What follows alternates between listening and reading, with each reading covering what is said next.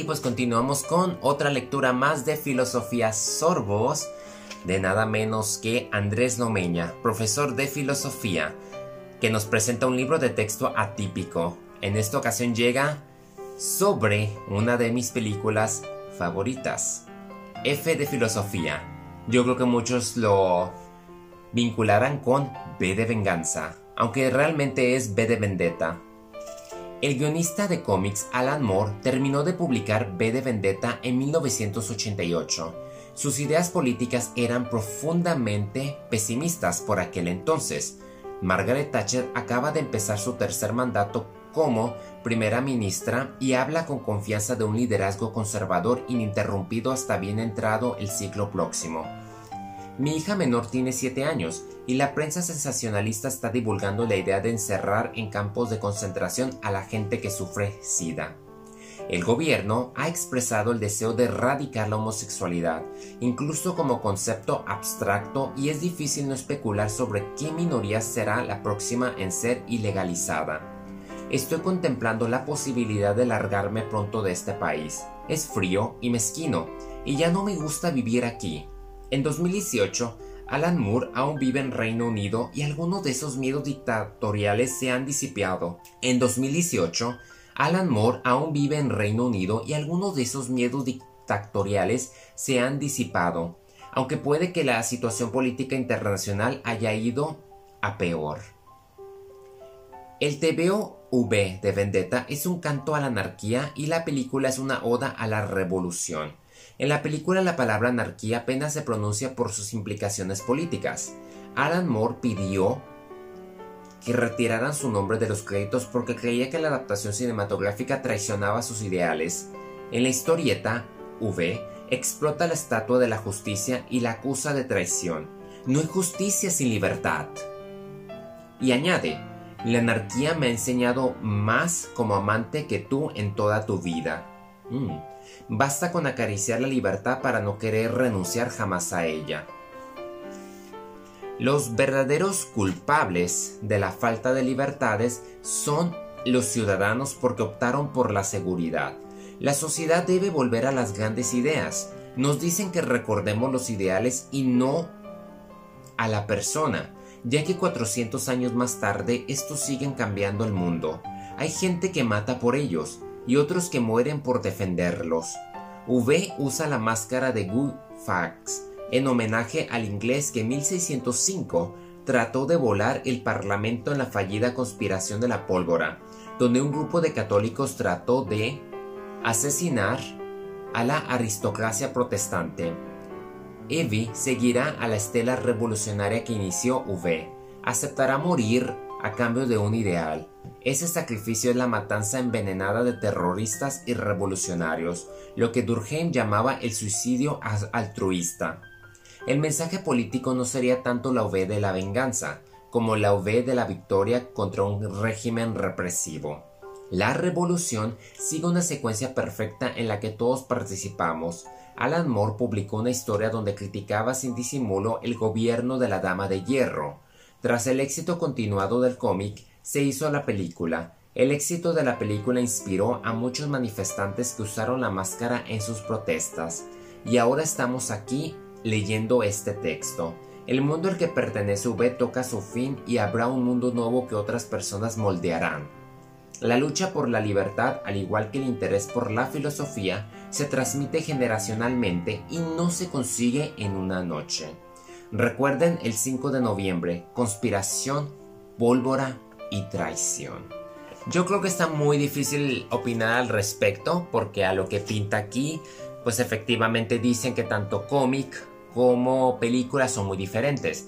A mí en lo personal, la película protagonizada por Hugo Weaving y Natalie Portman ha sido de las mejores adaptaciones que nos ha ofrecido DC Comics cuando en una época donde pues ellos sabían adaptar películas para adultos con ideales y unos conceptos muy peligrosos de jugar.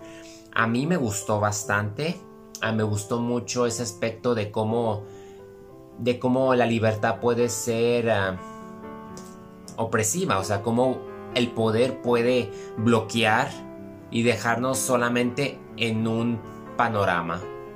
A mí me gustó mucho lo que vi. Ya tengo rato que no la he vuelto a ver. A lo mejor, a lo mejor ahí le voy a dar una oportunidad. Y saber que curiosamente desde entonces DC no, ha no la ha vuelto a tocar. Qué curioso. Con su nuevo universo, se me hace que no ha querido moverle algo que estuvo bueno del principio. Y teniendo Natalie Portman todavía activa. Y la máscara todavía siendo efectiva podría, podría integrarse a lo que está pasando hoy en día con esta, pues con lo que está, todos los planes que está sacando de superhéroes, así que pues no queda distante. Bueno, pues gracias por haberme acompañado en la lectura de filosofía a sorbos.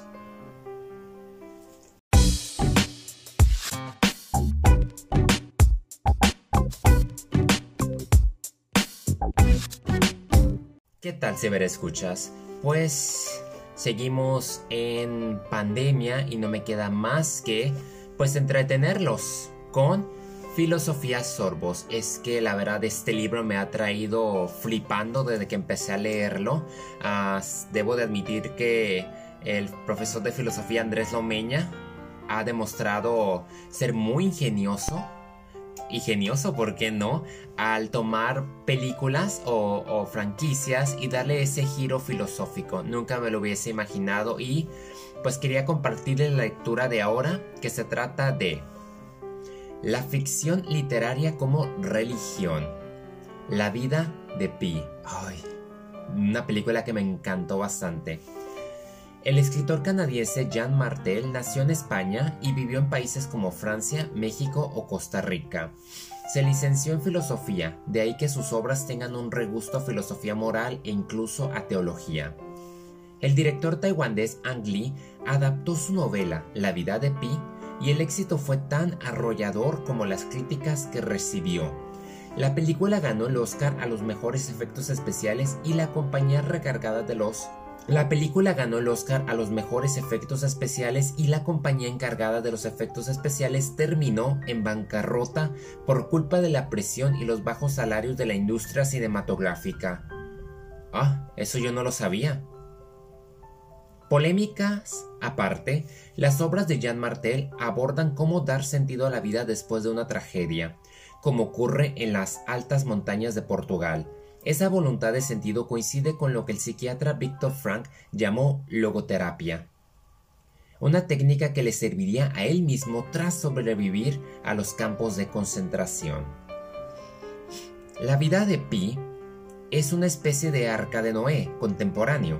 La belleza del reino animal embauca a nuestro atolondrado protagonista que es capaz de ver humanidad en un tigre, al igual que le ocurriría a un trastornado ecologista con un grupo de osos que terminaría devorándole, tal y como muestra el director alemán Werner Herzog en su documental Grizzly Man. Así actúa el karma, así actúa Dios. ¿Será? La vida de Pi identifica a Dios como una fuerza invisible sin una esencia clara. Pi tiene una creencia cercana al panteísmo, pues encuentra a Dios en cada rincón del cosmos. Además, piensa que su historia era creer a un escritor frustrado. Con 33 millones de dioses en el hinduismo, es muy difícil no toparse con ninguno. Aquí se parte de un hecho particular, de igual modo que hace Santo Tomás para razonar y retrotraerse desde la experiencia sensible hasta la divinidad. Pi cree que no podemos comprender a Dios en toda su perfección, pero podemos conocer a su Hijo y su sufrimiento. Dios rebasa la capacidad de nuestro entendimiento y por eso creó a una criatura terrenal. La filosofía tomista recorre este razonamiento. Somos seres finitos, mortales e imperfectos. Por tanto, no podemos comprender la esencia pura de un ser infinito. Tan solo podemos acercarnos a su obra. El misterio del mundo y el amor como valor universal. El padre de Pi rechaza la religión, pasó mucho tiempo tormentado por el dolor y no le salvó Dios, sino la medicina occidental. Según él, su hijo no puede seguir tres religiones a la vez, porque creer en todo al mismo tiempo es lo mismo que no creer en nada. Según la madre, aunque la ciencia haya aportado en 100 años más que la religión en varios milenios, la religión habla del interior y la ciencia solo describe el mundo exterior. Qué bonita analogía. Los espectadores descubrirán que los animales son una alegoría del sufrimiento humano, una transfiguración de los náufragos. Pi es el tigre Richard Parker. En las dos historias que se narran, el barco se hunde, la familia de Pi muere y él sufre. La mejor historia es la imaginaria. La del tigre, la religión para Pi sería así, un autoengaño reconocido, una ficción reconfortante. Perdóneme, perdóneme, pero no es. Ahora sí tengo que estar en desacuerdo. Creo que yo lo capté totalmente diferente como una persona creyente. Yo sí creo en la historia del tigre que cuenta Pi, porque efectivamente así es Dios. O sea, si tú crees en un Dios todopoderoso, que todo es posible, pues todo, todas las locuras del mundo pueden suceder. Ah, por más locas que suenen, es parte. Y no es en sí autoengaño, es la fe. Y la fe puede mover montañas a lo mejor jamás vamos a comprender y no está en nosotros comprenderlo, porque nuestra tarea es simplemente hacer nuestra parte y es vivir en, armonía con los demás y tener fe y confiar en que todo va a estar bien, siempre y cuando poniendo también de nuestras partes. O sea, Pi tuvo que poner mucho de su parte para poder sobrevivir y todos sus caminos, todo lo que él aprendió y todo, ahí simplemente se llevó la lección más grande y fue descubrir a Dios y contar su travesía. A mí me gusta bastante esta película, es de mis favoritas. Mm, lamentablemente aquí le dio un giro a Andrés, pero se respeta, no tengo ningún problema, pero no estoy totalmente de, de, acuerdo con lo último que comenta. Bueno, ustedes ya dirán qué opinan al respecto. No me meto en polémicas, nomás menciono que esta sin duda es una película maravillosa en efectos especiales, lo cual me sorprende lo que le sucedió al pequeño estudio o a los encargados de dicha animación. Tienen una excelente dirección, una actuación de primera categoría, la verdad, y la historia, o sea, la adaptación sin duda es conmovedora, fascinante, llena de vida, de mensaje y, ¿por qué no? Fe, espiritualismo y Dios.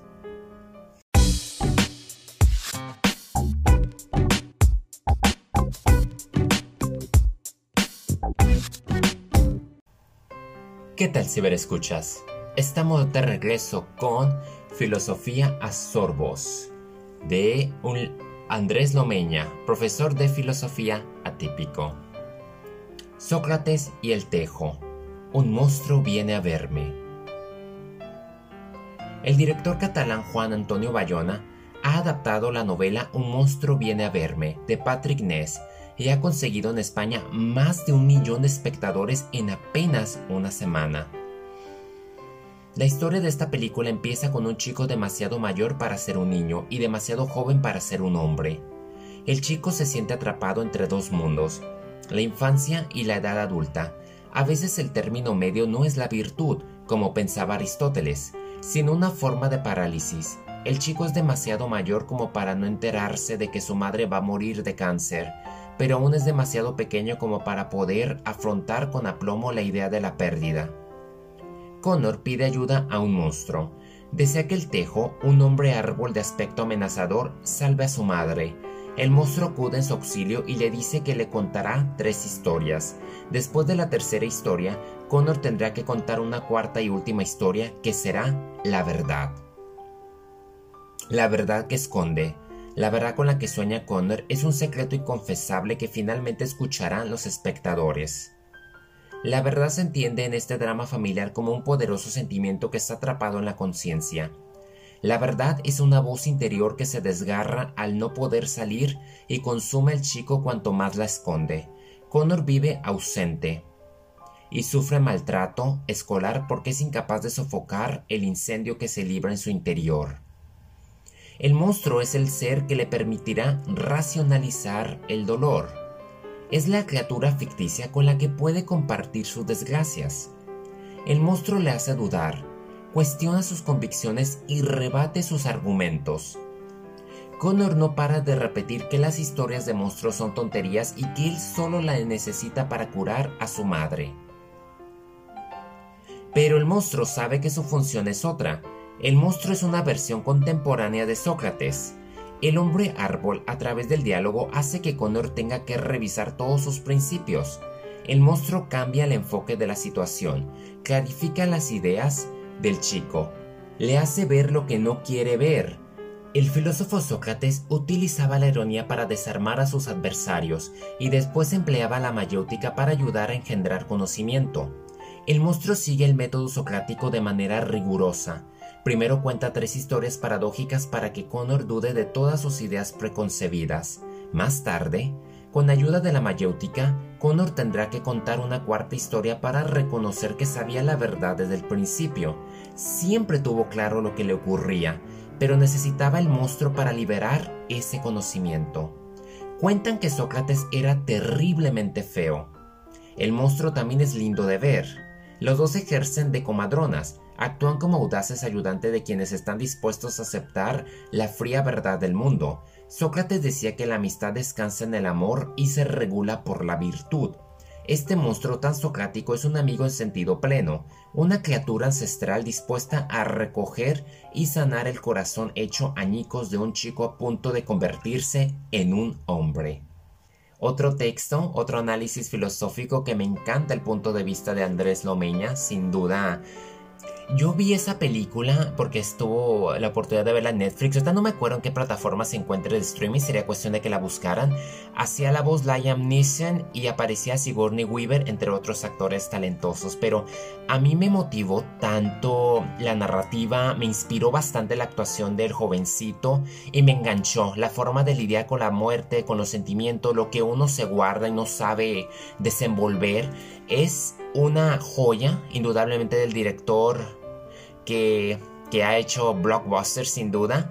Me, me, ha fascinado bastante, me trae muy buenos recuerdos y buenas enseñanzas y no me queda más que recomendárselas y yo creo que me voy a poner a buscarla porque vale la pena, la verdad, vale la pena verse hoy en día más que nunca.